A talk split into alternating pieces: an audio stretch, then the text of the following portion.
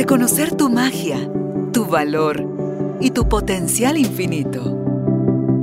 Recordar que ya eres lo que estás buscando y que hay un propósito más grande en todo lo que te sucede. Conectar con tu cuerpo, tus emociones y el poder de tu vulnerabilidad. Esto es Carolina, la mujer de hoy. Presentado por Carolina Alcázar. Un espacio creado para ti. Tribu de Almas Conscientes, bienvenidos al estudio Carolina, la mujer de hoy. Gracias por ser parte de nuestra tribu, por sumarte a aportar desde donde te encuentras con tu quehacer actual. Esa gotita, ese granito, ese ser especial que ya eres, que es el cambio, como nos decía Gandhi, sé tú el cambio que esperas ver en el mundo. Y ya también nos lo dijo Albert Einstein. Si quieres resultados distintos, haz cosas distintas. Él le llamó a hacer lo mismo y esperar resultados diferentes, a eso le llamó locura. Entonces, ¿cómo podemos nosotros pasar a crear todas estas cosas desde nuevos espacios? Es desde esperaré a ser iluminada, es desde tengo yo esa capacidad, tengo yo ese componente humano en mi cerebro, en mi cabeza o en mi conocimiento que me va a permitir empezar a pensar de una manera distinta, actuar distinto. Tengo miedo a actuar distinto, creo que pierdo identidad. Si hago las cosas de una manera diferente, me van a rechazar, ya no me van a querer, no voy a pertenecer. En fin, todo ese ruido mental hoy nos lo explicará el doctor cómo el crear nuevas conexiones neuronales nos facilita ese caminar y transitar por la vida a través de los procesos de cambio. Así que si quieres aprender, gracias. Quédate porque en este momento empezamos. Doc, qué alegre que esté con nosotros nuevamente. Ay, ni dije quién era usted, ¿verdad? Yo ya como que no somos amigos y aquí hemos estado todas las veces. Es el doctor René Santizo Fión. Él es escritor y es un creo yo que es un aprendiz eterno. Buscador de verdad. ¿Verdad? Sí. Y usted está todo el tiempo aprendiendo. Me acaba de decir fuera de grabación que están, pero en, fascinado ahorita con el filósofo de 25 años, Marcus Gabriel. Y es este filósofo alemán. Y me dice, me acabo de mandar a traer cinco libros de él. Dígame usted, si eso no es aprendiz, por amor de Dios, ¿qué es querer aprender? Así que gracias, doctor, por estar con nosotros. A usted, Carlos, muchas gracias por la invitación. Realmente para mí es un gusto y un honor estar nuevamente con su público, con usted platicando. Pienso que cuando vengo aquí con usted aprendo más que, que... Yo siempre quiero compartir lo que he leído, investigado. Gracias a Judith que me pone unos temas fascinantes realmente, que a veces me hacen pensar muchas cosas. Pero también aprendo muchísimo de lo que escucho, lo que oigo, lo que platicamos. Entonces esa es la idea, compartir lo que hemos investigado recientemente sobre esas nuevas conexiones, lo que dice lo nuevo de las neurociencias. Vamos a deconstruir o repensar o a reaprender muchos conceptos que a veces nos hemos traído de hace siglos, que vale la pena repensarlos ahora para poder mejorar. Y, el cambio viene a través de hacernos las preguntas correctas y ahí como seres humanos, doctor, ¿por qué nosotros hacemos lo que hacemos y la forma en que lo hacemos? es una pregunta integrante, integral, intrigante también, porque muchas veces uno, bueno, creo que todos nos preguntamos por qué hacemos lo que hacemos. Y la neurociencia de hoy, bueno, podemos verlo desde el punto de vista espiritual, lo podemos ver desde el punto de vista filosófico, ahora hablando de Marcus Gabriel, pero vamos a enfocar más en la perspectiva científica. Creo que son los elementos que podemos hablar un poquito sobre eso. Bueno, para poder entender por qué hacemos lo que hacemos, debemos de recordar algunos principios básicos de las neurociencias. Como ustedes saben, hay 86 mil millones de neuronas en el cerebro y esa se conecta con 20 mil neuronas más, o sea que son mil billones de conexiones cerebrales. Entonces, entre más pensamos cualquier cosa, esas conexiones se van fortaleciendo. Es como cuando uno va en una montaña en, que donde hay nieve y uno comienza a pasar por ahí, o en la tierra también, comienza a hacer un camino.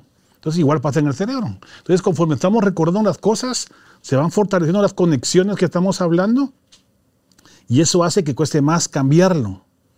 Por eso que todo lo que hemos aprendido de que estamos en el útero materno se va reforzando y se va reforzando. Al principio lo hacemos mecánicamente pensando. Por ejemplo, cuando comenzamos a hablar, cuando éramos niños, teníamos que tener el concepto, bueno, para comenzar las palabras, comenzar a decir la palabra para tratar de transmitir la idea, mamá, si quieren verlo así.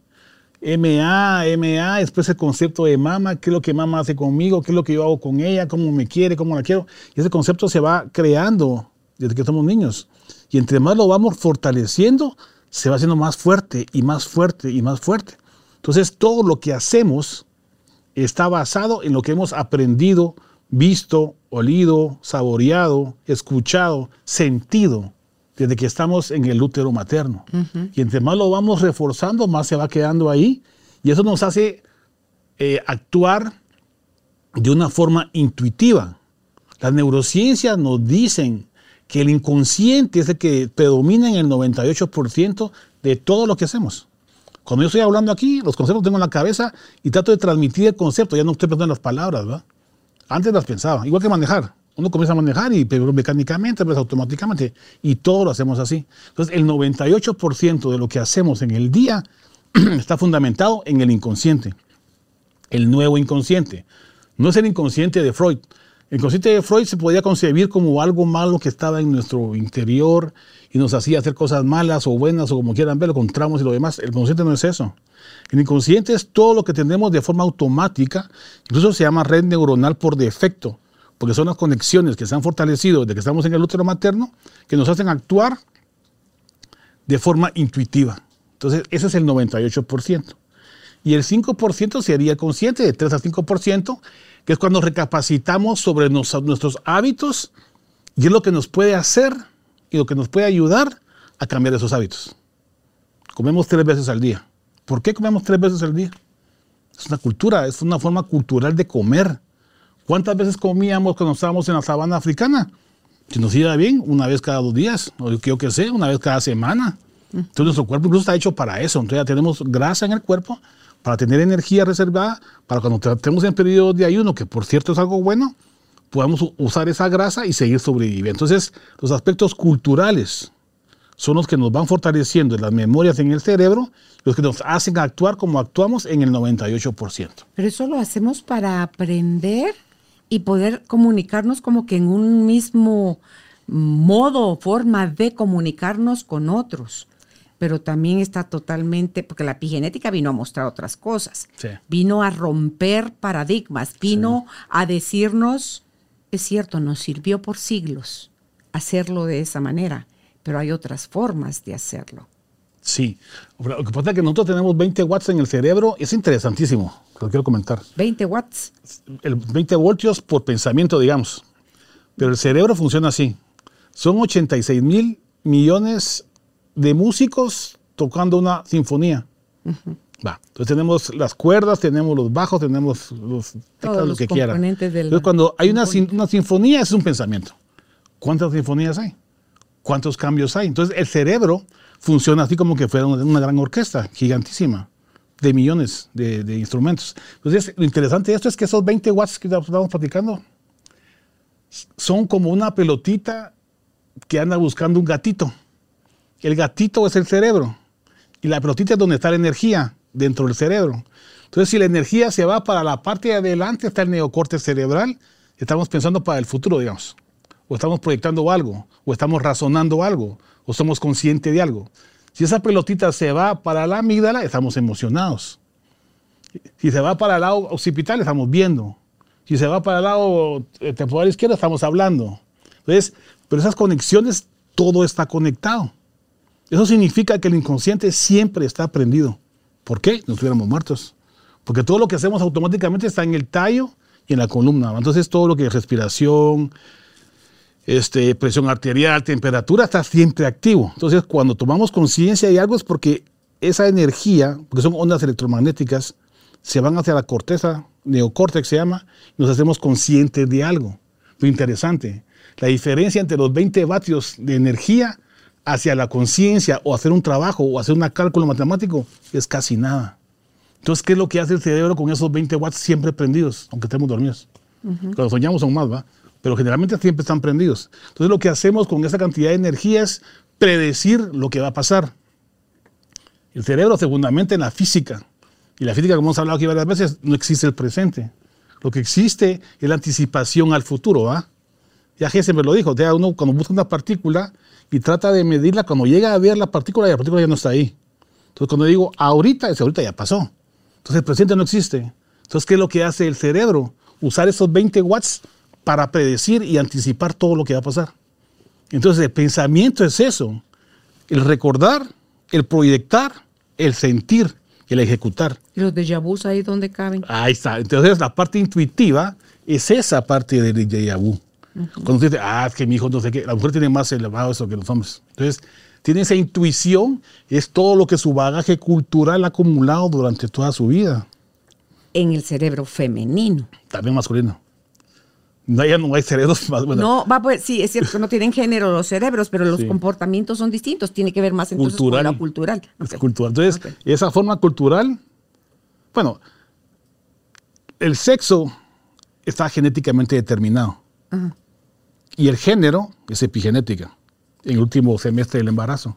Entonces, cuando el niño nace, ya nace con su sexo y con su género. Claro. Solo va a desarrollar con epigenética cultural y social y religiosa y lo que quieran.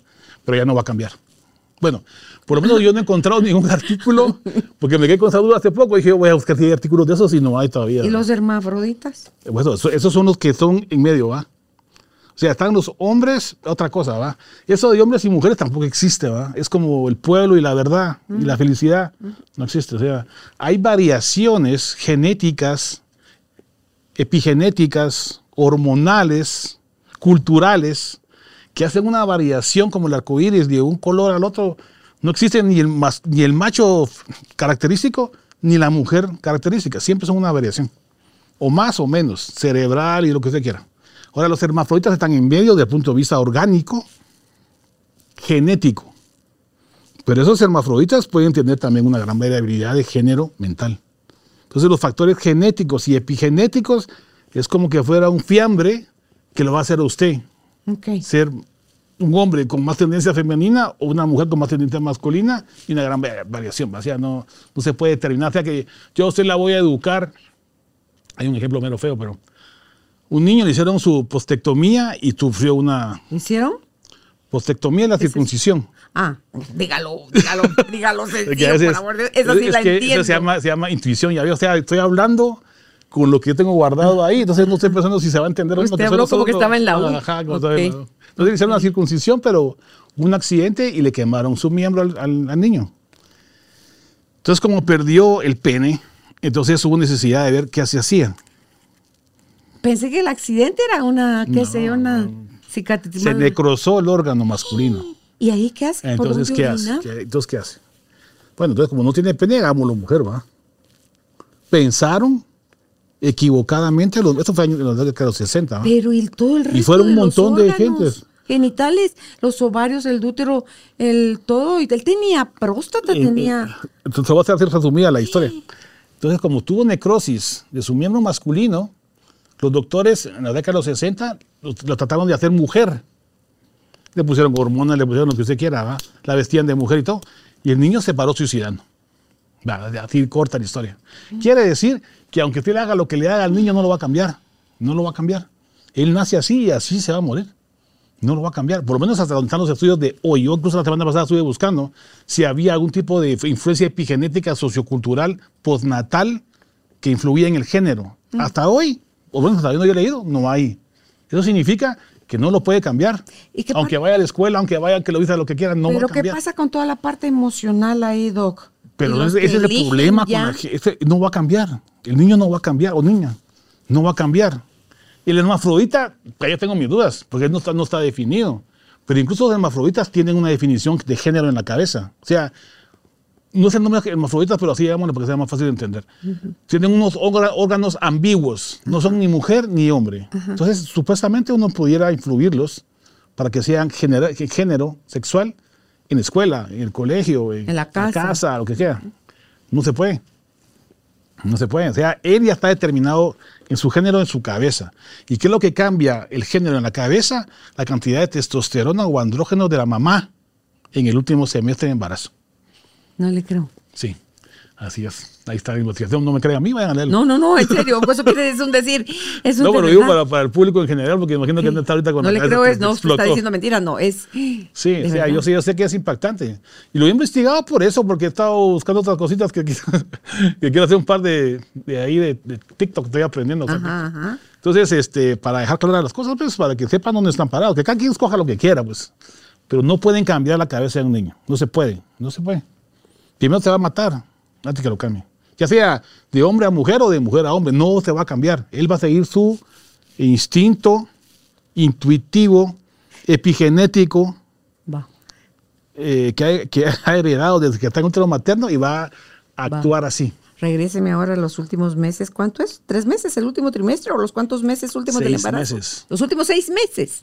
O sea que los cambios hormonales ¿Qué, tiene que estar viviendo la mamá es que eso para que lo impacte? Esa es una pregunta que yo me he hecho en las noches ahora.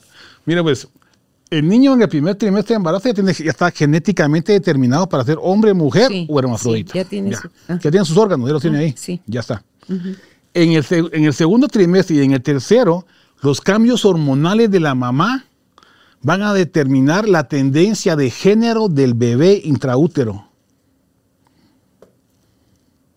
Entonces ahí viene la pregunta del siglo y ojalá que no vaya a crear ¿Qué tiene que hacer mamá? Es que eso es lo que, estoy, es lo que me gusta pensar aquel día. ¿Qué haría usted? Supóngase que diga, ¿sabe qué? Claro, está embarazada y tiene una niña, pero sus cambios hormonales están siendo cambiados, digamos. O sea, la niña, usted o cualquier persona. Sus cambios hormonales. Sus cambios hormonales. Por lo que sea, comenzó a tomar pastillas o algo, ¿ah? O una pérdida muy grande, estoy triste o deprimida. Tiene problemas en sus cápsulas suprarrenales y le alteró el cortisol, los andrógenos y los corticoides y lo que que es un tumor, pues va. Para ponérselo fácil, incluso ahí ya está reportado esos casos. Que un, tumor en la cápsula suprarrenal comienza a secretar testosterona más de la cuenta o andrógenos más de la cuenta en ese periodo de tiempo. Estoy pensando qué haría. Esto es lo que, sí. yo también me he preguntado, ¿qué hago? O sea, informarme, pero leer. no, pero no, pero yo a, la bioética. A la yo estoy pensando en la bioética. ¿Qué pero ahí ya sé yo que voy a tener una niña, digamos. Va. Ok. Va, entonces, pero usted tiene hormonas masculinas, tiene un tumor en su cápsula o donde quiera. Que me está disparando mis hormonas masculinas, mi testosterona. supongamos, va. Ajá, ajá. ¿Qué hace ahí? Le hablo al bebé. ¿Ah? Le hablo al bebé. Ah, bueno, ese es otro temazo, va. Pero antes de pasar ese Le tema. hablo al bebé porque el bebé está comprendiendo todo. Le digo, tú estás dentro de mi vientre y en apariencia ahorita somos eh, uno mismo porque estamos conectados, pero a la vez no estamos, porque ya ve que en ningún momento se cruzan nuestras sangres ni nada, pero sí le impactan nuestras emociones. Se cruzan las sangres y todo. Usted puede educar al bebé desde que, bueno, puede educar. Hablarle que soy yo la que está teniendo los problemas, las diferencias, pero no, no sucede. Pero le está influyendo en él, su química. Usted sí es cierto, o sea, usted le habla al bebé, yo tengo un par de casos que platiqué la semana pasada con unos amigos, que yo les, platiqué sobre mi próximo libro que estoy haciendo, cómo se influye, cómo se educa a un bebé intraútero. Ok. Para comenzar, por supuesto que toda la vida. Yo le pondría música para empezar, porque la vida Todos los cinco sentidos. Ajá. La luz, cómo, la, cómo influenciar en un bebé con luz. Saca la mamá, que le pegue el sol. Claro. Los sonidos. Le habla. Ahorita me contó una historia un, un amigo que estuvo con su primer hijo y le hablaba todo el tiempo en el útero materno, ¿no? Cuando se dieron cuenta que estaba embarazada, desde ese momento así debe ser. Y para hacer corta la historia, el niño un éxito. En el segundo hijo ya no, tuvo, ya no pudo estar ahí. Tuvieron problemas de estrés y lo que usted quiera, y ya no, tuvo, ya no pudo hacer lo que hizo con su primer hijo. Y el otro niño, completamente diferente epigenéticamente. Es un caso. Y otro caso, la mamá tuvo dos hijos uno con estrés y con se alejó el papá y lo que problemas de todo el tiempo. Y otro bien. Y la diferencia de niños de adolescentes es completamente diferentes.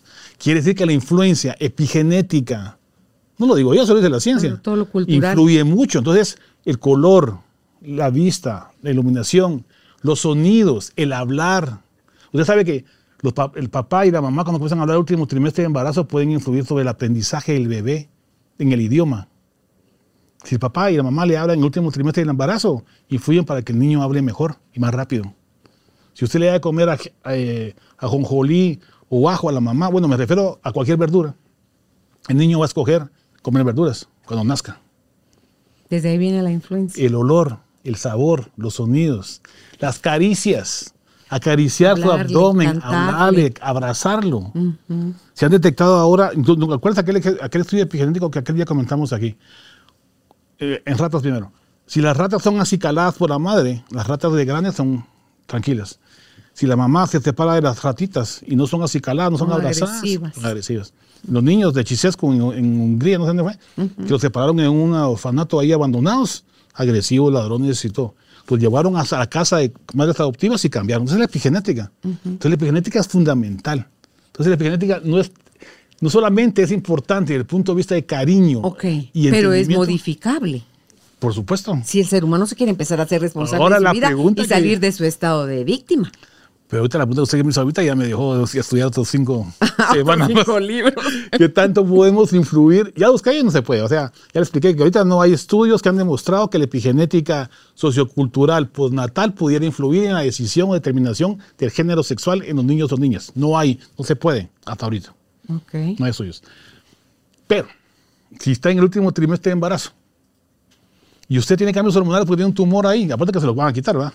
Pero los cambios hormonales ya están, ya están ahí. Entonces tendría que darle otro medicamento que antagonice la tendencia, la que sea. ¿Qué le doy oxitocina? ¿Qué le doy ahí? ¿Qué, Pero ¿qué puede, ¿qué puede pasar ahí? O sea, que nadie sabe. O sea, ¿cómo así? O sea, usted, usted le pone... ¿Ah? Experimenta. Es que no hay, sí, pero es que no hay de No es eso lo que estamos haciendo con la vida, doctor. Experimentando. Sí, pero no se puede. O sea, esos son, esos son estudios, pues digo, la bioética, ¿va? No se, no se pueden, o sea, no se deben hacer. No estoy diciendo que no se puedan hacer. Se pueden hacer, pero que se puedan, a que se deban. Andan haciendo cualquier cosa a nivel Sí, pero. Y si y supongamos que fuera usted. ¿Qué haría? si usted, ¿Qué, usted, ah, ¿Qué haría yo? ¿Qué haría usted? Usted tiene su bebé hombre y tiene un tumor que secreta hormonas femeninas. Entonces, eso teóricamente va a tender a que el niño sea hombre sexualmente y por género. Pero en forma de sentir femenino. Ajá. ¿Qué hace? Y ya nace así, si no, no, no, no, no, no, intraútero. No, no, no, intraútero. Todavía está en el último semestre del embarazo. Entonces yo digo, ¿sabe qué? La única, aparte de hablar y todo eso, la única forma teórica, porque yo no sé si han hecho ese experimento todavía, no sé, no lo he leído, después de poner usted hormonas masculinas, usted, usted como mamá, se pone hormonas masculinas para que el niño nazca más masculino. O le pongo un placebo y él se lo cree también. Si yo me lo, Doc, pero si yo me lo creo, él también se lo va a bueno, creer. Puede ser, puede ser. Aquel día estaba leyendo. Doc, no hablan tiene, de eso, pues. Tiene, tiene razón. Tiene que hay del efecto placebo. usted. Y el ¿Por qué? Mire, pues, usted sabe, el vudú puede matar, ¿verdad? Ya sabía. Va. ¿Por qué mata el vudú? Ya me quedé pensando yo. Bueno, hay una cosa que llamamos DNB, que nosotros los médicos lo miramos mucho en el hospital, ¿verdad? Se llama disfunción neurovegetativa. Eso significa que una señora se peleó con, una joven se peleó con su novio y comienza a hiperventilar, saca todo el CO2 hacia una calosis respiratoria, se acalambra y hasta se puede morir. O sea, yo, tengo, yo ahorita, por ejemplo, con tres infartos y todo, me da un DNB a mí y comienzo a hiperventilar y saco el CO2, me puedo morir. Entonces, un miedo tremendo me puede matar. ¿Y cuál sería una forma que pudiera hacer? Yo teóricamente estaba pensando, bueno, una, una, una alcalosis respiratoria por un DNB con hiperventilación que bota todo el CO2, baja la cantidad de oxígeno. Entonces, usted por más oxígeno que le pongan no va a poder respirar. Porque lo que activa la respiración es el CO2. Y como el CO2 le bajó porque está hiperventilando, te puede morir. Así. El CO2 es lo que sale, el H2O es lo que ingresa. Ajá. O sea, el CO2 es lo que exhalamos cuando nuestro cuerpo está trabajando, saca el CO2, ¿va? Y respiramos oxígeno. La planta produce CO2. ¿ah? Que es el H2O, oxígeno. El, dos de, ¿Cómo es? Dos, CO2, carbono, oxígeno y carbono, sí. Va. Entonces, ese CO2 cambia el pH de la sangre. Entonces, si está hiperventilando, si, está, sí, sí, sí. si yo comienzo a respirar así, ahorita, solo así, se va a hiperventilar. Me voy a calambrar. Y de verdad, no, no, es, no es mentira. Quiere decir que la mente sí modifica el cuerpo, ¿va? Ese es el efecto placebo. Entonces tiene razón usted. Vaya, ve. Ese es el efecto placebo. Entonces, cuando ahora me preguntan a mí, es que mira que el efecto placebo, a mí la pues, se va a poner fácil. ¿Cómo, probar, cómo, ¿Cómo, probarlo? Practíquelo. Experimentelo. Incluso, incluso muchas veces las hipnosis dicen ellos que se puede hacer con dedos, pero no. Ah, pero acompañado de un especialista. Ah, sí. No se ponga usted a hacer solo cosas locas. Incluso cuando uno se tiene... Se quiebra usted y se quiebra el bebé. sí. Se lo voy a decir porque si le voy a pasar un día.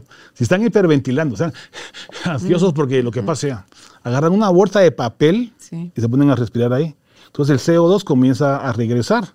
Entonces el CO2 comienza a subir otra vez y ya comienza a respirar normal, ¿va? Pero la ansiedad, el miedo, la angustia, la desesperación es lo que lo puede llevar a la muerte. Entonces, todos los factores, eso del, ahorita hablando del efecto placebo, ¿va? que es importante entender que sí funciona, sí existe. El cerebro se lo va a creer. Claro, y la fe también, la fe es eso. Entonces, el efecto placebo, la fe, todo eso puede modificar el cerebro.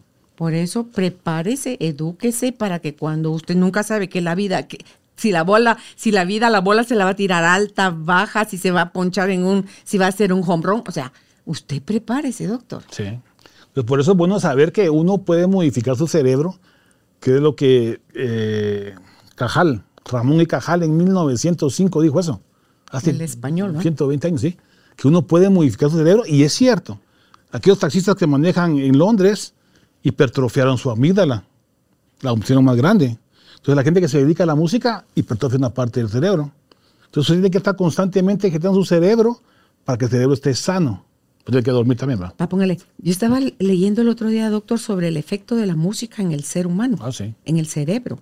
Dice, la vida, eh, como usted decía hace un ratito, 86 mil millones de, de, músicos, de músicos orquestando la vida. Entonces, la vida es una sinfonía. Sí. Entonces dice, mientras más usted tenga contacto con la música, la tararé, la silbe, la mueva, la cante, o sea, lo que sea que usted está, más está alineando. ¿Quiere oír una sinfonía? Salga a la naturaleza y oiga cómo suena el viento, cómo cantan los pájaros, cómo las ramas cuando se mueven hacen un sonido, como si va pasando un animalito en las hojas secas en la tierra, cómo cruje todo, o sea, todo es un, hay una película que se llama August Rush, que es un niño eh, que vive en un orfelinato. Se la súper recomiendo. Buenísima. Ambos, su papá y su mamá, son músicos. ¿Y cómo? Voy a hacer spoiler, qué mala obra.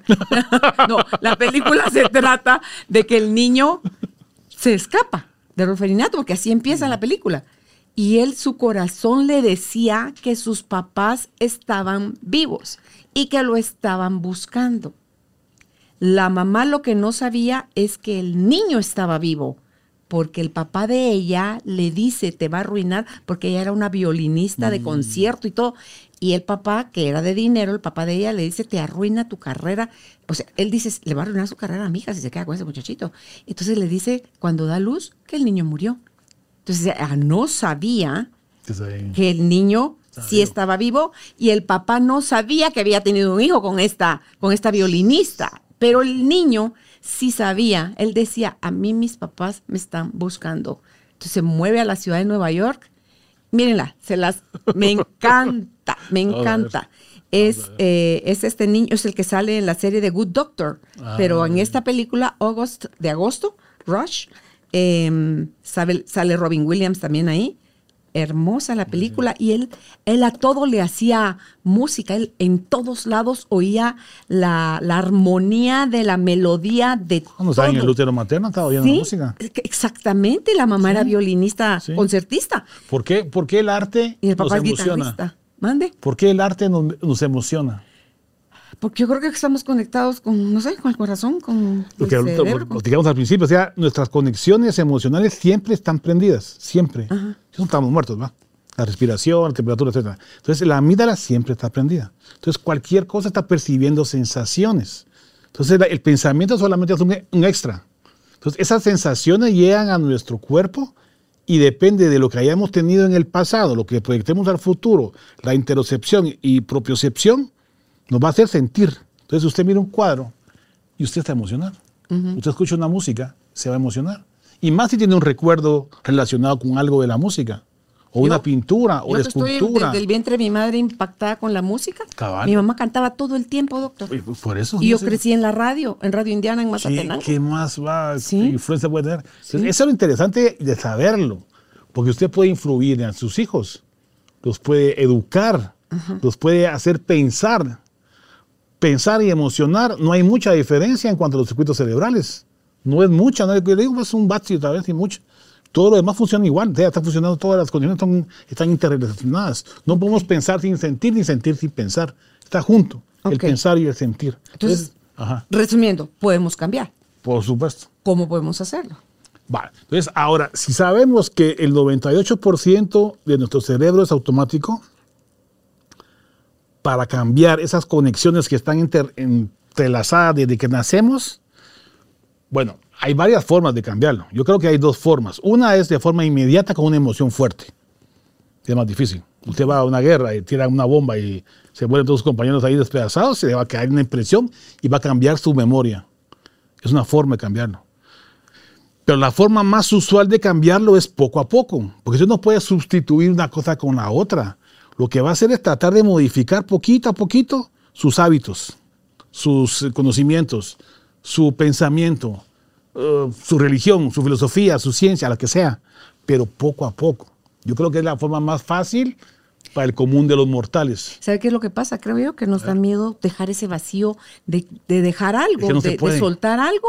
La gente cree que yo suelto eso, entonces, ¿qué, va a llenar ese espacio? No se puede porque son años de años de estar reforzando su circuito cerebral.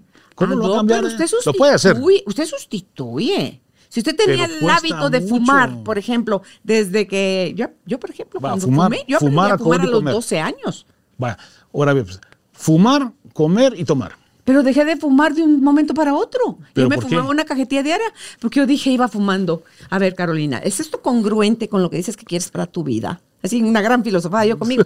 Entonces, Esas son las mejores formas de cambiar. Y, digo el cigarro, y, y, miro al cigarro, y digo la verdad, no, pues no no va en congruencia. Entonces, y lo quiere seguir haciendo. Ah, es que es rico, pero lo quiere seguir haciendo. Me dice otra vez la voz, ¿va? No, pues si quiero ser congruente, de plano no. Bueno, entonces, va, está bien, pues lo voy a dejar. Entonces, miro al cigarro, así con, con añoranza, así, como que dice adiós, te voy a dejar. Le doy ese golpe que me llega al alma, así delicioso. Tiro el cigarro por la ventanilla, el último jalón, y al día siguiente yo no tenía el más mínimo deseo de fumarme un cigarro y me fumaba una cajetilla al día. Yo la felicito. Entonces dice usted, ¿por qué? Porque no, no lo hice por nadie, lo hice en una conversación honesta de mí conmigo, de yo conmigo. Yo la felicito.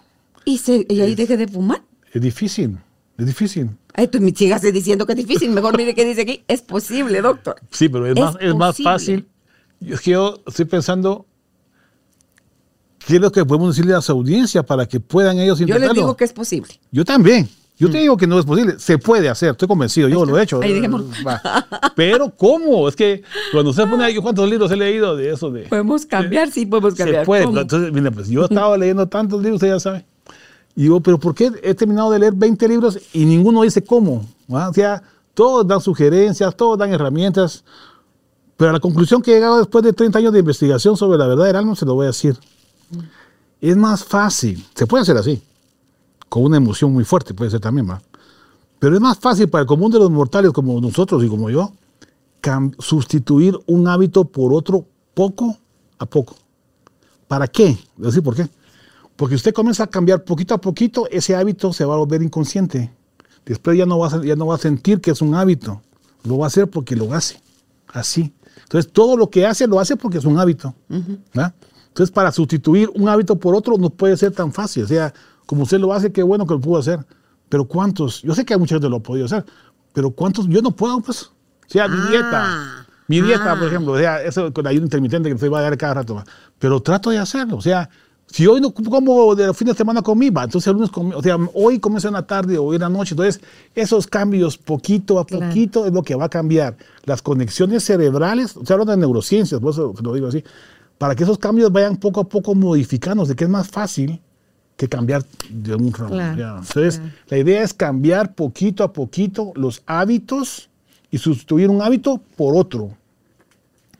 Hay un libro, no me acuerdo cómo se llama, pero ellos dicen que el alcohólico lo que hace es sustituir la empatía social por tomar el alcohol, creyendo en Dios. Entonces, ¿qué es lo que hace él? desde el punto de vista neurocientífico. Pues, Ahora explique eso en Chapín. Tiene que haber una voluntad. Va. Punto número voluntad. Punto número dos, perseverancia, dedicación, esmero y habituación, repetición. O sea, cuando uno aprende los pilares del aprendizaje son atención, pensamiento, modificación y acción, repetición y error. Es como uno aprendiendo. ¿no? O sea, uno aprende a caminar cayéndose, va. uno aprende a hacer cosas. Entonces, el equivocarse no está malo, es parte del aprendizaje para que el cerebro fije. ¿Y fija cómo? En la noche, cuando usted está dormida. ¿Saben qué me está haciendo pensar? Un niñito que está aprendiendo a caminar. A ver. Y ahí está la mamá pendiente, cuando ya, ya se mm. quiere soltar de la manita, porque encima dice uno se va a ir a romper la madre, pero quiere zafarse de la manita. Porque es parte de, agarrar uno su propio camino. ¿ah? Entonces va el niñito ni a ¡pum! Y se topó con la mesa o se dio el cabezazo aquí o en la, qué sé yo, o el chinchón porque cayó en el piso. Entonces viene la mamá así, a mala, mala, mm. O sea, ¿qué le está enseñando usted a su hijo? que él cometer errores, él no comete errores. No, está mal. La mala es la CIA.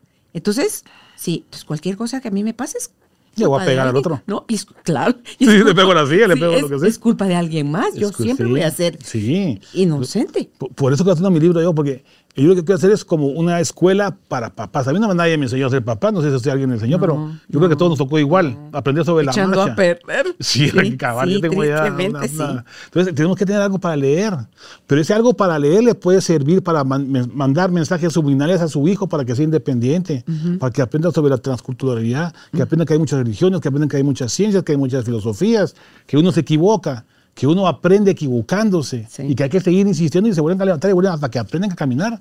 ¿Cómo con la bicicleta? Se cae uno y otra, y otra vez hasta que aprende. Entonces, no puede aprender de la nada así, no se puede. Nada, nada en el mundo. Entonces, hay que aprender que el error es parte del aprendizaje. La próxima vez voy a hacerlo mejor. ¿Qué pasa con el aprendizaje que le viene a uno del, de los microsegundos de iluminación? Ah, bueno, eso es todo. Dice que los momentos de eureka son generalmente en la madrugada. Durante el sueño, usted está fijando la memoria del día o de los días anteriores. Y durante la, durante la madrugada, todo ese bagaje cultural del inconsciente está conectado todo el cerebro por todos lados, ¿va? Que creo que fue lo que pasó cuando me estaba muriendo. esas conexiones que están por todos lados, para todos lados, hacen que usted pueda hacer cosas que normalmente no las hace. En el sentido que su cerebro va más allá. Entonces, es que lo lindo es hasta salirse del cuerpo cuando usted está durmiendo. Es que eso que a mí me enseñó cuando me murió. ¿ah? Y el hecho que yo me haya visto tirado ahí y todo lo demás que sentí me hizo ver que la realidad no es lo que parece. Y ahora, 20, 30 años después, digo, sí, es cierto, la realidad no es lo que parece.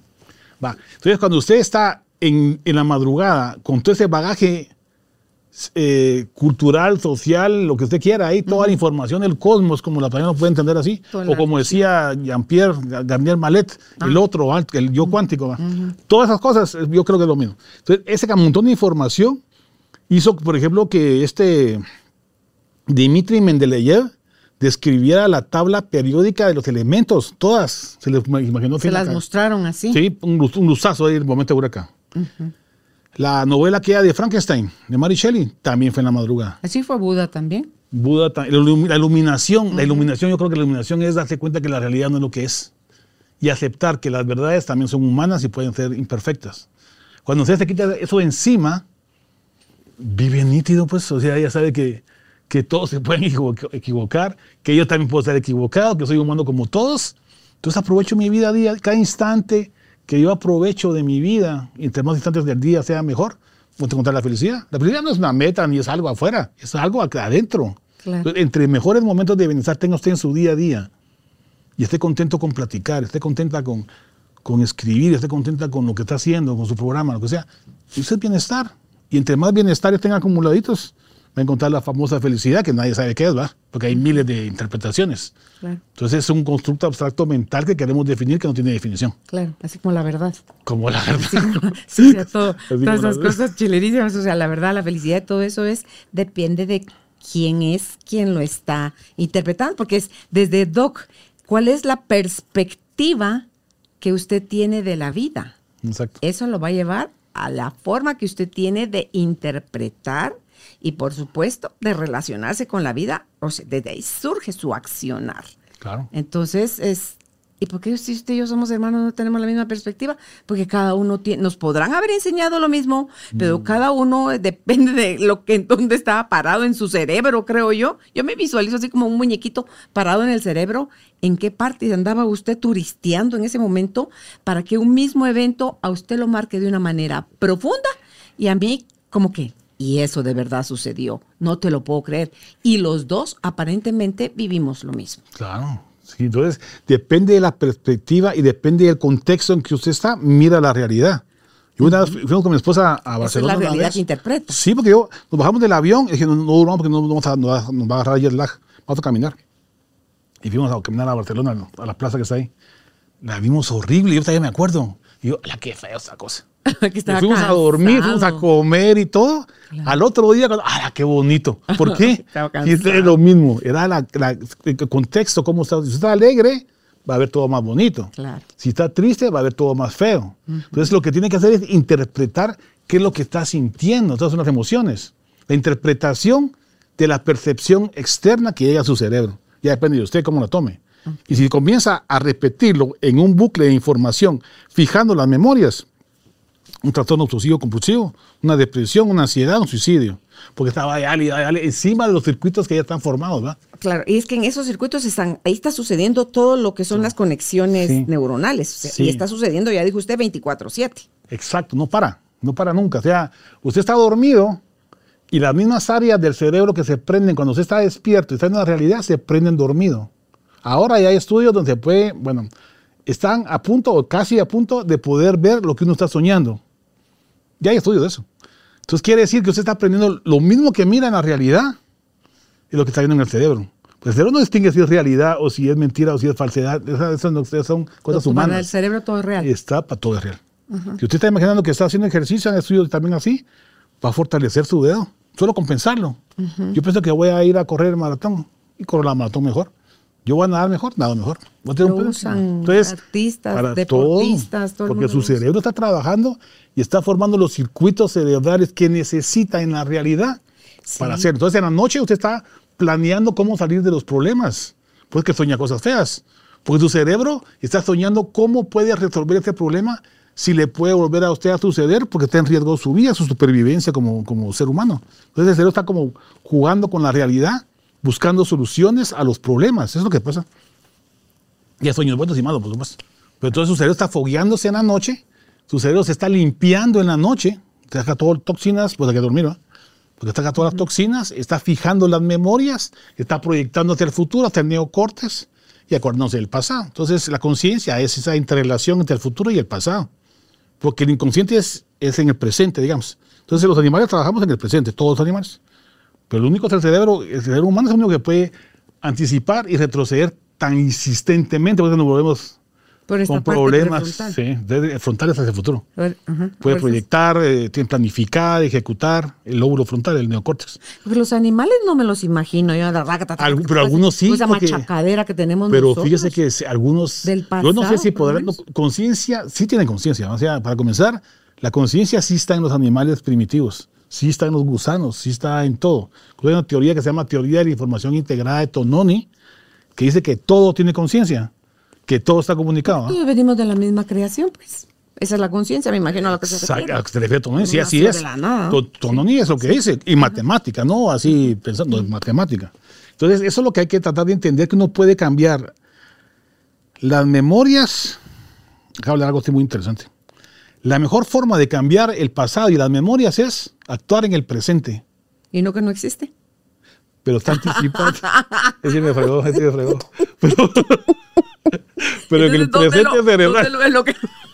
El presente no existe. Okay. Pero digamos que predictivamente cerebralmente, o sea, ah, el cerebro se está, se está, prediciendo constantemente, ¿va? Okay, okay. O sea, usted agarra un vaso de agua, no sabe que es de mineral y se la toma y siente el...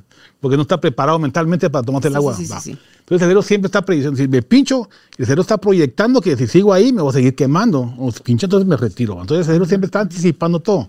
Entonces tiene que anticipar todo para poder cambiar Por el, modo de sobrevivencia. Por eso es que lo hace. Pero es que me estaba refiriendo al inconsciente freudiano. Usted tiene su trauma de la niñez, mm. entre comillas, que no existe. Va. Pero ese trauma en la niñez no existe, ¿no? Entonces usted se está acordando de la última vez que se recordó de ese trauma. Hay una película buenísima ahorita en la televisión que se llama Inconcebible, donde una patojita fue violada y bajo la presión de la policía dijo que no había sido violada. Y el resumen fue que dijo que no, perdió su trabajo, perdió sus amigos, perdió todo, su novio, todo. Y resultó que sí era cierto que había sido violada. Entonces, ¿por qué ella cambió la memoria? Porque se sintió presionada ante la realidad. Y ya lo dice en la película. Ante la verdad inservible y caótica, prefiero la mentira, dice ella. Y así de la vida real, de la vida real. pero así vivimos. Así vivimos, aceptando las mentiras. La mentira, la, esto dijo Nietzsche. La verdad es la mentira que ha logrado sobrevivir. Esto un poco así, filosófico, pero uno puede crear sus verdades para vivir mejor. O uno puede vivir en sus mentiras para vivir mejor. ¿Ya? Uno puede modificar las verdades y las mentiras. Pero dijera yo que hay para la cosa. Si usted su verdad, su mentira la hizo su verdad, no, no quedó ahí. La quiere la, la quiere, claro, convencer a otro de que, y hacer sus grupos, y, hacer sus divisiones. Y, ese es el problema. Cuando usted y así es como vivimos. Así vivimos. Por eso la posmodernidad es eso. La posmodernidad lo que dice que, que las verdades son creaciones humanas. Hay un libro que dice así.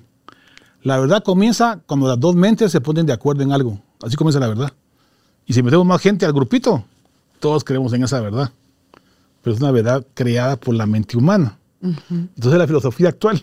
Pero por eso es la invitación es a que cada quien experimente. Sí, así debe ser. Doctor, porque eso, eso va a ser revelado internamente. Si usted no practica, si no va, no tiene la suficiente curiosidad y verifica, si no se suelta del miedo de que no, eso me va a castigar, Dios me va a mandar al infierno. O sea que tampoco es otra eso no es verdad. Entonces, va a morir engañado. Prefiere hacer de la mentira su verdad. Exacto. Bajar la cabeza y como borrego dejarse llevar al matadero. Ese es el inconsciente. Cuando usted está creyendo en unas mentiras con su grupo, con su cultura, con su religión, con su filosofía, y van todos engañaditos con puro rebaño, dicen los demás. Es lo que pasa. Que nadie se pone a pensar que puede hacer otra, es la salida de la cueva de Platón. Sí sabes, el Platón, que estaba una cueva y estaban unas sombras, y pensaban que las sombras eran la realidad. Después el, esclavo se quita las, cadenas y se da cuenta que las sombras son la proyección de, aquí de figuras que están proyectadas por una fogata. Entonces la realidad no son las, figuras en, el fondo de la cueva y tampoco es la fogata con las figuras, porque logra salir de la cueva. Entonces, ¿cuál es la realidad? ¿Las sombras, el fuego y las figuras o afuera? Yo supuestamente afuera. Pero afuera, de afuera hay otras realidades, dice Platón. Sí, es el mundo de las ideas, bueno, filosofía. Eso quiere decir que, que las verdades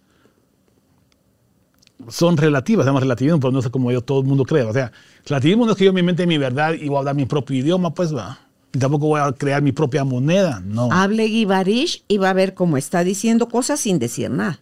Exacto, entonces... Solo está sacando todo lo que está en ese 98% del inconsciente. Exacto. Donde usted dice, yo puedo estar alimentando la madre en Gibarish y usted cómo se va a dar cuenta por el tono que estoy usando, por la expresión de mi cuerpo, por el volumen de mi voz. Usted dice, esta no me está diciendo algo bonito, esta me está mentando, me está mentando la madre. Con la vista puede mandar señales. ¿Verdad? Sí, entonces dice uno, ah, no es el lenguaje nada más, o sea, eso es apenas un 8%, y ahí todo lo demás lo dice el, resto. Entonces, wow, wow doctor, qué, qué impresionante. A ver, Ahora acá está el otro punto que usted quería que tocáramos. La emoción, la razón, el inconsciente, el ego, el super yo, eh, todo eso. Háblenos de, todos esos. ¿Qué es cada cosa de esas? El inconsciente considerado por Freud era lo que nos llevaba al complejo de Edipo, al trauma con la mamá, trauma con la papá y lo que me pasó es la culpa de lo que yo estoy hoy. No es así. Las neurociencias de hoy dicen, bueno, en primer lugar dicen que la psicología no es una ciencia, pero Tampoco, yo creo que sí es una ciencia, pero que no se ha podido desarrollar bien. Lo que dice ahora el inconsciente es lo que le acabo de decir, que es todo el bagaje cultural que nos sirve, que nos es útil para sobrevivir. Sin el inconsciente todo lo tuviéramos que estar pensando. Imagínense, estar pensando cada palabra. la liga cada vez. No pudiera hablar. Y que se pudiera pensar cada cosa que va a escribir, no lo pudiera escribir nunca. Entonces, ocupamos el automático para poder sobrevivir y mejorar nuestro estilo de vida con buenos hábitos. Entonces, el consciente es el yo. El inconsciente es el ello. El ello es, en Freud, según Freud, El yo es la persona, el super yo es la moral y el ello es la emoción. O diría Marcus Gabriel. Marcus Gabriel. Yo, la moral, ese es. Ah, ese Marcus Gabriel. Nosotros le decimos Dios. La moral ahí. No. Sí, lo, que, lo que dice Marcus Gabriel, se lo voy a, aprovechar para hablar de Marcus Gabriel. Es un pensamiento también complejo, pero bastante interesante. Dice que, que en realidad hay reglas morales universales. No hacerle mal a los niños, digamos, no torturarlos, dice y no matar, digamos. Son reglas morales universales. Las demás pueden ser modificables. Él dice que no es que creamos una realidad, como dice la, física. La física dice que sí creamos una realidad. Cuando usted pone a verlo del punto de, de, de Heisenberg, que cuando usted mira un puntito con un fotón, el, fotón ya no está ahí, tampoco el puntito, quiere decir que el punto exacto del presente no existe en física cuántica. Pero depende también del observador. El observador es el que determina si la partícula está en forma de energía o de materia. Entonces, ¿quién determina la realidad? El observador según la física. ¿va? va. Pero dice Marco Gabriel que no. Que lo que pasa es que el observador es parte de la realidad junto con las posibilidades alternas. Que son, son términos filosóficos, ¿va? que en realidad los dos tienen parte de razón, que es lo que yo miro con la filosofía. Que todos se van para un lado o al otro lado. O sea, son dualistas, diría Corbera. Corbera se llama.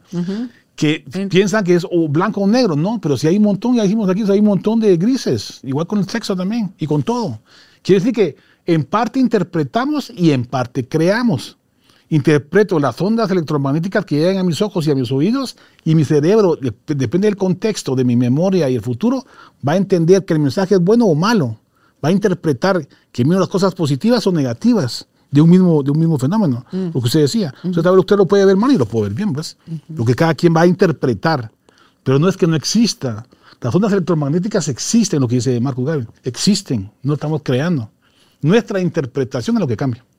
Entonces, no es que el problema es crear. Entonces, para él se interpreta, digamos, para Marcus Gabriel, se interpreta la realidad y para el posmodernismo se crea la realidad, pero son las palabras las que cambian, porque es lo mismo, lo que le decía. Están hablando cosas que son, están hablando de lo mismo y para eso sirve la deconstrucción, para ver este lado y para ver este lado y darse cuenta que están hablando de lo mismo, solo que cada quien le pone la palabra que quiere, pero las otras electromagnéticas están ahí y el cerebro también interpreta porque depende de mi contexto y lo que yo haya vivido. Si yo he vivido que el capitalismo es bueno, yo voy a creer que el capitalismo es bueno. Si yo he vivido que el comunismo es bueno, yo voy a creer que el comunismo es bueno.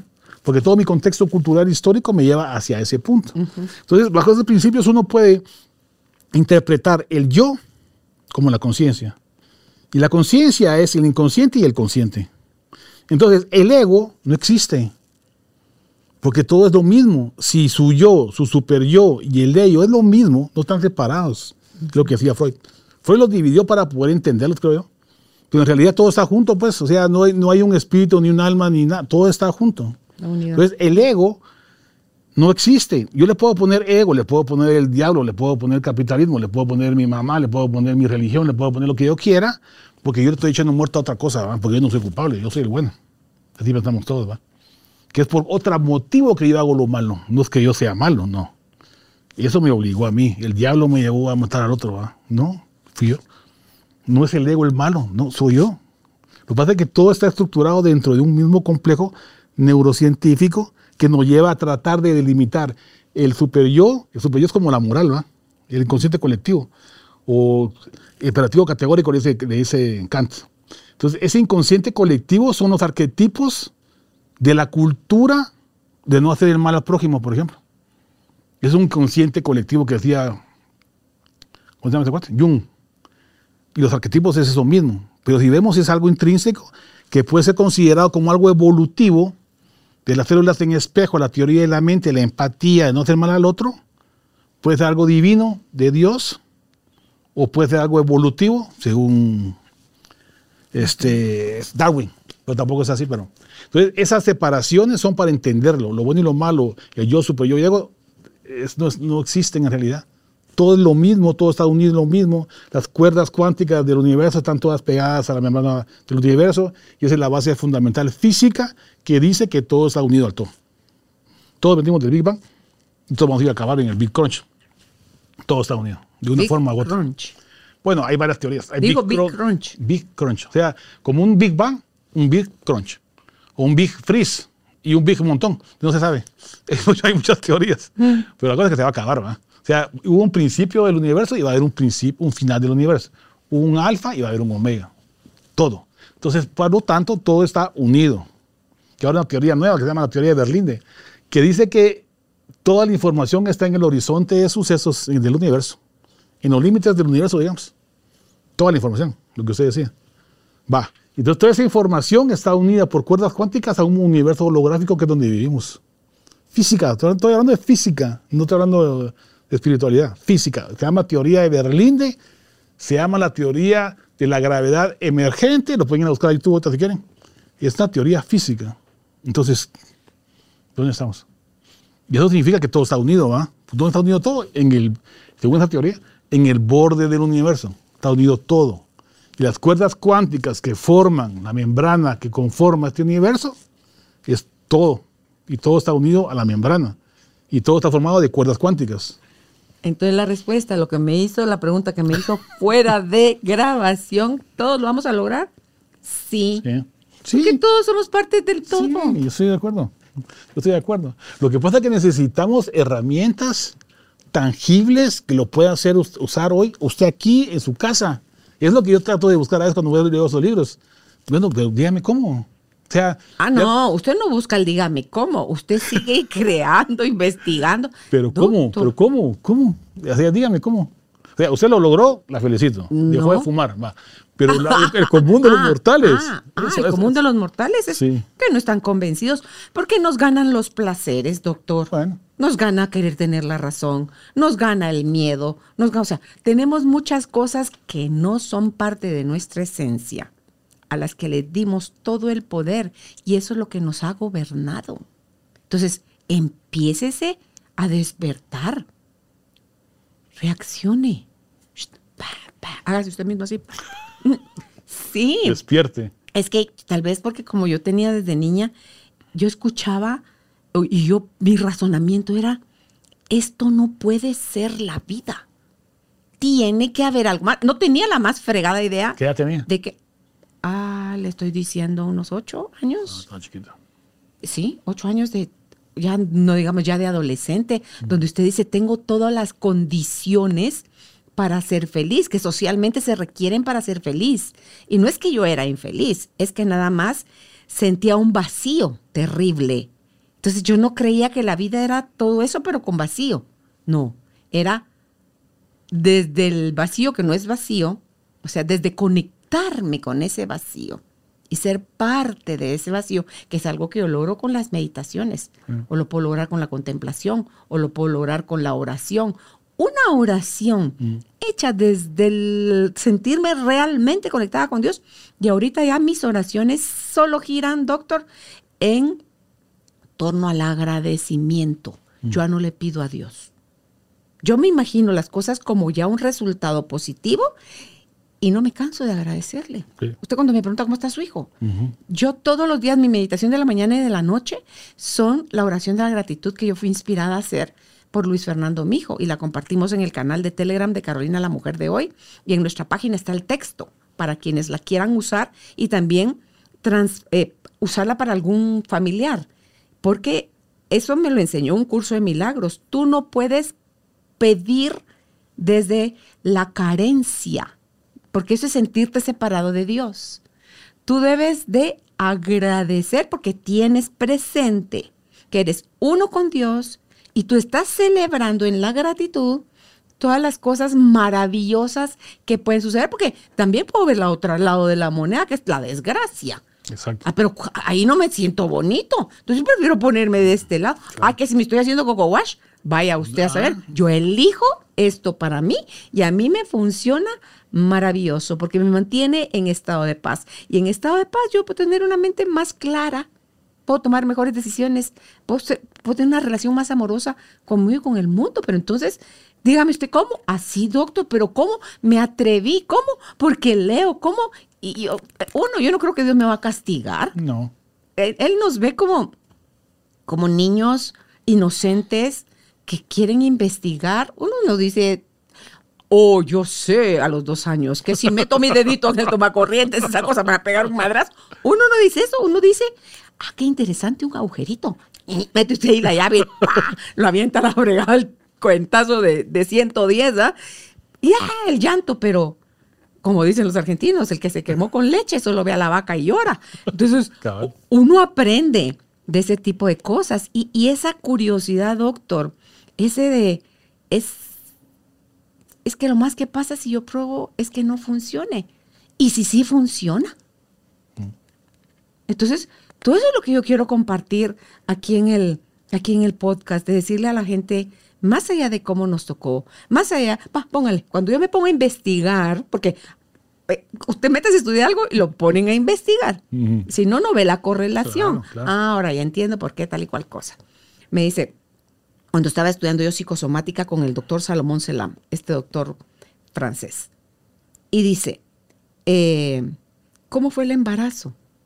Cuando tú estabas en el vientre de tu mamá, ¿cómo fue ese embarazo? Mami, ¿cómo fue mi embarazo? Ay, hija, me dice, vomité los nueve meses. Yo, híjole, porque yo había estudiado que el que vomita los nueve meses, lo que estás sintiendo es, yo este producto no lo quiero. O sea, no a Carolina, yo no la quiero. Mi mamá ni siquiera sabía si éramos hombre o mujer, sino hasta el momento en que nacíamos. entonces, viene otra pregunta, no viene la ofensa, viene otra pregunta. ¿Y sucedió algo cuando usted estaba embarazada, mami? ¿Alguien les reprochó, le reclamó? Sí, mi mamá. ¿Y por qué la abuelita María le pudo haber reclamado si usted estaba casada? O sea, no estaba soltera teniendo un hijo con un hombre, con otro, con otro. No, usted estaba casada. Porque le dijo, Minerva, te vas a arruinar el cuerpo y no por estética, sino que por salud. Porque fuimos ocho hijos y una pérdida en diez años. Entonces, sus huesos, sus todos, mi mamá, dice mi abuelita, se iba a, a fregar la salud. Entonces, ella ahí sintió culpa. Entonces, desde ese sentirse rechazada, regañada por su mamá, mientras yo estuve en la panza de mi mamá los nueve meses, fue vómito. Y entonces hago unos trabajos internos, ahorita a mis 64 años, eso lo descubrí hace poco, doctor, donde porque yo le tenía tanto miedo a vomitar. Entonces voy y me visualizo, digo, Espíritu Santo, ve y muéstrame por favor el momento en el que yo asumí ese pánico a vomitar. Y una de mis nietas vivió lo mismo. Y la mamá de ella también fue censurada durante el embarazo. Y entonces, ¡pam! A mí me cae el mega 20. Entonces digo yo, es, imagínese el feto. Usted está haciendo un feto. Y su mamá está en esa convulsión. ¿Cómo se contrae todo su abdomen? Dirá uno, ahorita me sacan por la boca o yo no sé qué, qué va a pasar, ¿verdad? Entonces, todo ese miedo, todo ese asco, todo, yo soy rasquerosa en el sentido, no que hago cochinadas, sino que todo me asco. Eh, es, em, y vomitar, ni le cuento. Hoy que ya trabajé eso, que ya liberé esa creencia, yo digo, ahorita si tengo que vomitar, vomito. Y ya me pasó. Y vomité en paz, ya sin sentir que me, que me, yo respiraba, saltaba, me entretenía, hacía algo, pero yo no le vomitaba, doctor, me daba miedo, me daba una sensación de que me iba a morir. Fíjese. Entonces solo fue hacer la conexión y como mi mamá ya está muerta para seguir teniendo conversaciones con ella. Pero ahora el mejor aliado que tengo es el Espíritu Santo. Muéstrame el momento en el que yo tal y cual cosa, según la creencia que quiera trabajar, y me lo muestra en el instante. Entonces ya solo usted regresa a ese momento. Y yo me dije a mí misma, estando en el vientre de mi mamá, Carolina, perdónate, hiciste lo mejor que podías, interpretaste de tu mamá del regaño de su propia mamá, del sentirte a lo mejor tal vez no totalmente apoyada por mi papá en ese momento y lo que sea. Entonces, todo eso no te pertenece. Entonces se lo devolví a mi mamá. Y mire, doctor, la sensación que se tiene, maravillosa, maravillosa.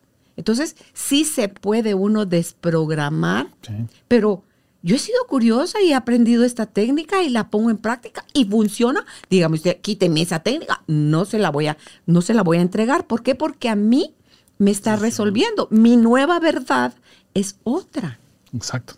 Entonces, ha cambiado ¿cómo? con lo que hizo ahorita. Sí, Entonces cambia el pasado con el presente. Claro, y eso sucedió hace 64 años y 7 meses. No, más ya, 65 años, porque es cuando yo estaba en el vientre de mi mamá. Un año más. De mi mamá, sí.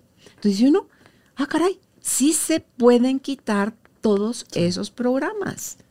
Y dejemos de echarles el muerto a nuestro papá y a nuestra mamá, porque hicieron lo mejor que podían con la información que tenían, sus creencias y sus heridas propias, que todos estamos heridos, doctor. Claro, y usted, cambió con el presente. El presente cambió su pasado, la tenía atormentada y logró cambiarlo con el cambio de ahorita. Sí. es lo que decía, o sea, alguien no sé qué no lo leí, que cambiar el, pasado significa cambiar el presente y lo puede modificar. Y lo que decía usted, aprovechando esos comentarios, de poder practicar el engranaje cerebral para enfocarse, la meditación, el yoga, la, ver cómo cae un atardecer, ver la salida del sol, ver una cascada, ver un fuego, el enfocarse, fluir, dice Miguel Chisinsky, Miguel, que usted se puede enfocar y cuando usted practica ese enfoque, la respiración consciente, usted se está cableando su cerebro para que se enfoque en algo.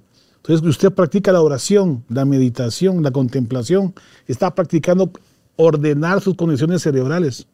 Y cuando tiene que hacer algo y se puede enfocar más fácilmente, se va a curar. Doctor, cuando uno está jugando de niño, está tan metido en el juego. Exactamente. Ya me lo imagino este pancita abajo viendo a los, ¿cómo se llama? A las hormigas moverse en el hormiguero. Cuando los genios, los que descubren, los inventores, están tan metidos que es como que se abre uno, a, accesa otros espacios, otras informaciones, es como que solo estirar a usted la mano y clan.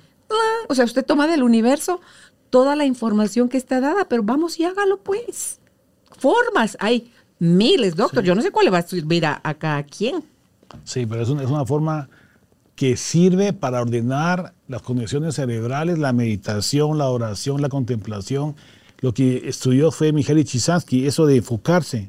Cuando uno se le va el pájaro, es cuando llegan los momentos de iluminación. Y eso, eso es, sea, si usted está escribiendo y está metida en un libro, imaginando, o una novela, una película y se está yendo a saber a dónde. Y esa es la forma en que el cerebro funciona mejor, cuando más energía gastas en ese momento. No pensando en nada, pensando en todo, no sé cómo se podría hacer. Entonces, eso es cuando llega, cuando fluye la información del universo que usted dice, es cuando llega todo ese montón de, recursos intelectuales o espirituales. Y, sabe qué es lo hermoso, que esa es la realidad, digamos así. O sea, esa, esa, lo que está afuera, como usted explicaba hace un ratito, toda mm. esa información haya estado siempre. Sí. Pero, ¿la quiere accesar? Aplíquese. Sí. O sígase quejándome, que también es el otro modo vivendi, pero, ay no, qué flojera. Qué flojera, doctor, porque se está perdiendo la vida desde otra perspectiva, desde y eso le va a dar otra interpretación, y eso le va a dar, la va a llevar a otro accionar. Entonces, ¿en las manos de quién está? De cada uno de, cada de nosotros crear su propio contexto para apreciar una perspectiva positiva a la realidad que sea la que sea, la tiene que aceptar. Entonces búsquele la forma de interpretarlo de la mejor forma posible para que sea bienestar para usted y para los suyos. Porque si no va a vivir en una mentira o verdad, como lo quiera llamar, que lo va a estar atormentando en lugar de salir adelante en estas circunstancias. Entonces yo creo que el mensaje sería en esta oportunidad de que sí se puede cambiar, que sí hay herramientas para utilizarlas, que es cuestión de investigar y buscar y perseverar y tres cosas más. Hay unos libros que se llaman Mindset, que es sea, cómo uno puede cambiar la mentalidad. Está comprobado. el grit, que es perseverar, esforzarse y sacrificarse. Y el otro, cambiar un plan de cambio, modificar los pequeños aspectos de los hábitos para que vaya mejorando. Entonces, como un hábito de un alcohólico es, en lugar de tomar toda la noche, va a ir a la reunión con sus amigos, a platicar lo bueno que se sienten sin tomar, esa retroalimentación sustituye el hábito de tomar por un hábito social, que lo que él quiere al tomar es estar con alguien, va, más que el alcohol puro. Entonces cambia un hábito por el otro. ¿Será estar con alguien o adormecer lo que no se ha atrevido a manejar? Emociones no. Yo creo que el amor cura todo. Entonces yo creo que el amor, amor me refiero a empatía. O sea, yo creo, que muchas veces eh, la intoxicación por drogas son varios factores. ¿no? Entre unos hay un gen que es de la, de la obsesión, trastorno obsesivo compulsivo, es influencia genética y epigenética. En la influencia genética hay unos, unos genes que no tienden a eso. Entonces, puede ser obsesivo con el alcohol, con las drogas, con el sexo, con las compras, con lo que sea. La limpieza, el orden. Ajá, todo eso. Entonces, no puede sustituir su gen.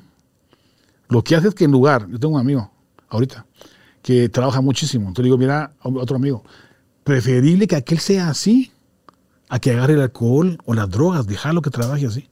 O el deporte, por ejemplo, otro tipo de obsesión. Déjalo ahí. Porque si no, si él tiene ese, ese gen Lo va a sustituir por alguien ah, más. Entonces, dejarlo ahí, que siga trabajando desde su rollo. Pues, Eso sí se va a llevar él a quedarse solo.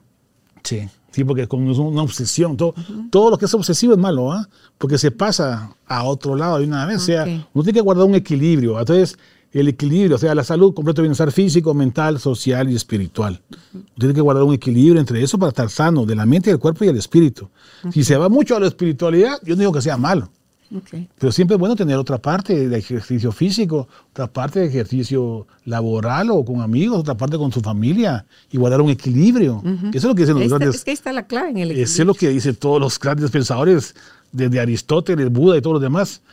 Eh, se llama ahora mediocrita, se llama, o sea, que busca guardar el justo medio, Buda también lo decía, que eso es lo que va a equilibrar todo lo demás. Entonces hay que equilibrar. La salud también es eso. O como decimos, ni, ni tanto que queme al santo, ni tampoco que no lo alumbre. Exactamente. Entonces hay que buscar el justo medio en todo para guardar un equilibrio y tratar de mantenerse lo más sano posible, en un mejor estado de bienestar, okay. tratando de llegar a vivir mejor. Ok. ¿Cómo enseñar entonces cuando usted me lanzaba la pregunta de qué haría yo si me detectaran esa enfermedad y todo, pero asumamos lo que estamos en, en, sano. Ya nos habló un poquito también, no sé si lo puede ampliar, cómo enseñar a pensar a los bebés cuando están en el útero. Va. Entonces, por ejemplo, queremos que el, que el bebé coma sano, la mamá debe comer sano. Crear hábitos de bienestar en el bebé se puede. ¿Cómo? Ayudando a que la mamá esté en un estado de bienestar adecuado. ¿Cómo? Por ejemplo, leyendo un cuento que le entretenga junto al papá todos los días a una hora en la noche. Aunque no haya nacido.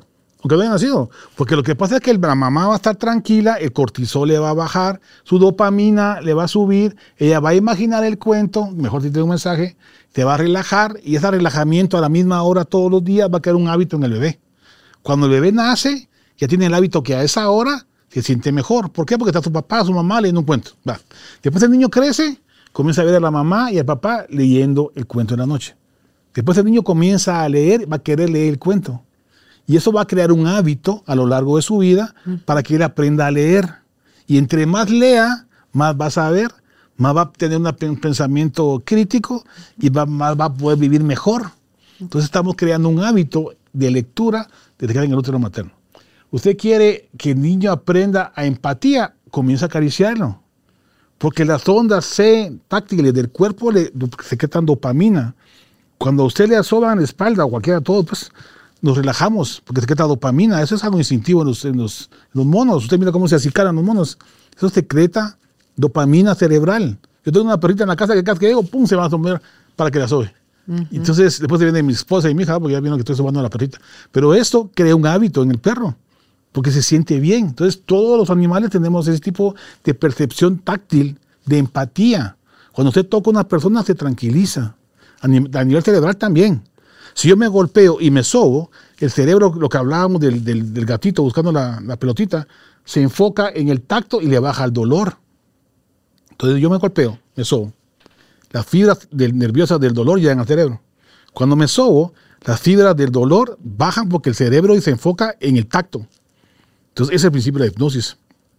Yo lo distraigo con una imagen, un recuerdo emotivo de la persona y el nivel del dolor baja porque su cerebro está enfocado en la memoria. Es lo que usted está haciendo de operar en anestesia. Entonces, la acupuntura. Hoy me estaban hablando de una técnica china de hace no sé cuántos miles de años que se hacen así. El tapping también. El MDR. MDR. Todas esas cosas funcionan enfocando la conciencia a un lado y bajándole en otro lado, porque es como que fuera un sub y baja, ¿va? Entonces esos 20 watts se van a enfocar a un lado del cerebro, no se puede, no se puede todo. Es como que fuera un arbolito de Navidad que tiene cierto, cierto circuito de luces, porque son ondas electromagnéticas, la transmisión de las neuronas, ¿va? Hay electricidad y química. Cada neurona se conecta con otras neuronas por químicos y por electricidad. Entonces las ondas beta, teta, delta y alfa, yo pensaba que se producían todas al mismo tiempo y se quedamos como una colectividad, pero no. Son, en diferentes lugares, ¿ah? al mismo tiempo diferentes ondas. Entonces, lo que hablábamos de la música, ¿va?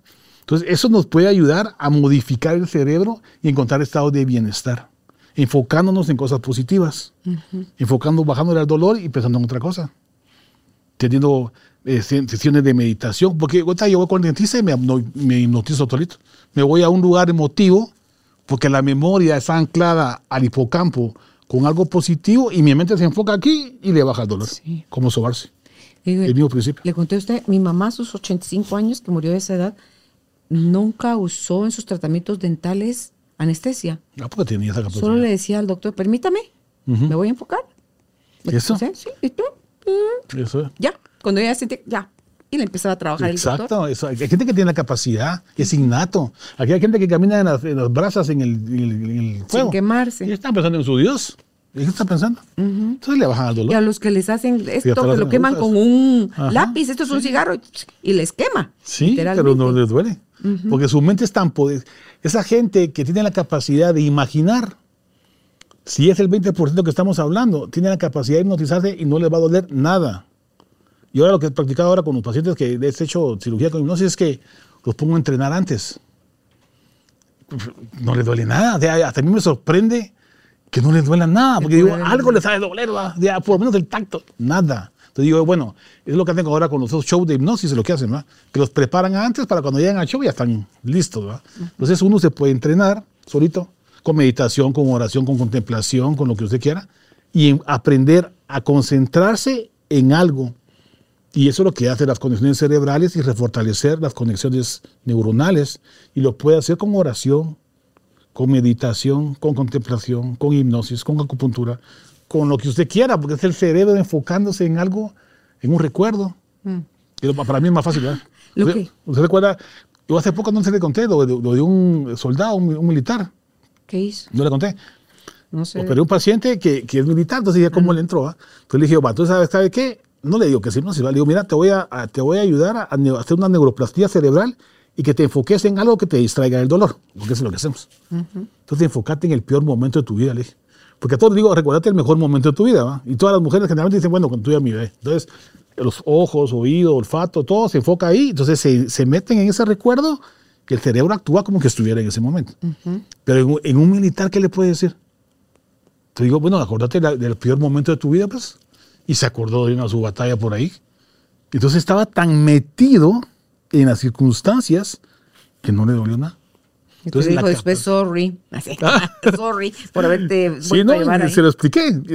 Lo que vamos a hacer, siempre les explico, lo que vamos a hacer es esto y esto para distraerte tu mente que se vaya para allá. Pero necesito que te enfoques en eso. Porque si te enfocas en eso no te va a doler nada. Entonces hay gente que hasta te pone a llorar, vamos, ¿eh? En lugar de sentir dolor de la cirugía, te pone a llorar por el recuerdo si es bueno o malo, depende. Entonces, lo, que voy es que la capacidad de la mente ah, de poder bloquear cualquier cosa. Cuando uno juega fútbol y está encismado en la pelota, lo golpean a uno no siente nada. Y sigue jugando. Después le va a doler. Y esto es lo mismo. El mismo principio del enfoque cerebral y las conexiones cerebrales. Es por eso que... Pues ya para cerrar, eh, ¿con qué cerré? Porque no, no, no me recordé hasta ahorita que lo escuchaba. Cuando yo hago lo de el devolverle a mi mamá lo de la náusea porque ella vomitó los nueve meses de mi embarazo. Le digo a Haroldo, que también es del staff, es doctor también, y dice, le dije, fíjate que hoy estaba, cuando me estaba arreglando para venir acá, porque fui a su clínica, pensé, algo voy a decir a Haroldo que me haga terapia neural, y, pero que sea alrededor del ombligo. Entonces solo se ríe y me dice que jodes. Es justo ahí donde te, tengo, te, tendría que hacer la terapia neural, porque a mí solo es como sentido común o lógica, ¿verdad? Entonces, ¿por qué ahí? Porque ahí era donde estaba mi cordón umbilical. Ah. Ahí es donde yo estaba conectada con mi mamá. Entonces ahí, ahí, había un conducto directo entre la placenta y yo y la placenta y mi mamá, ¿verdad? Entonces es donde eh, me, me, hizo mis varios piquetitos de, de terapia neural Ay, yo salí de ahí, pero mire, me dice, no, cabe duda que estás conectada. Es, solo conectarse, doctor, uno con su cuerpo, uno con la nueva realidad que usted quiere para usted, otra con, con Dios, otra con la que cree. Usted, mi palabra de esta temporada es posible, que creo que es posible, el que me doy permiso a vivir esas nuevas experiencias y veo los efectos. Entonces, Dígame usted, ¿cómo? Ahí tengo muchas formas, muchas formas de llegar al, posible, doctor. Sí, la fe.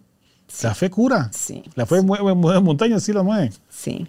Bueno, pues gracias, doctor, por haber estado con nosotros conversando sobre todo esto, donde es posible, es em, romper paradigmas, es atrevernos a que hay algo más grande de lo que todavía hasta ahorita se ha descubierto.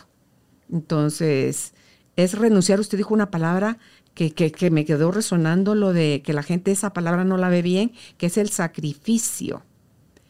Pero todo el tiempo cuando elegimos opción A, estamos renunciando, asumiendo que hay opciones de la A a la Z. Si usted dice, me voy por la opción A, está renunciando a B, C, D, E, F.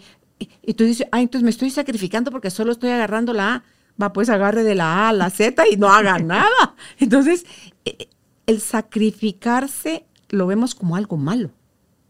Y no es mm. algo malo, está en pro de mí. Es querer ir o tener claridad sobre qué quiero, eso es lo que yo le entiendo a usted, que eso es lo, qué es lo que yo quiero, no es que piensa la gente, es que es lo que yo quiero.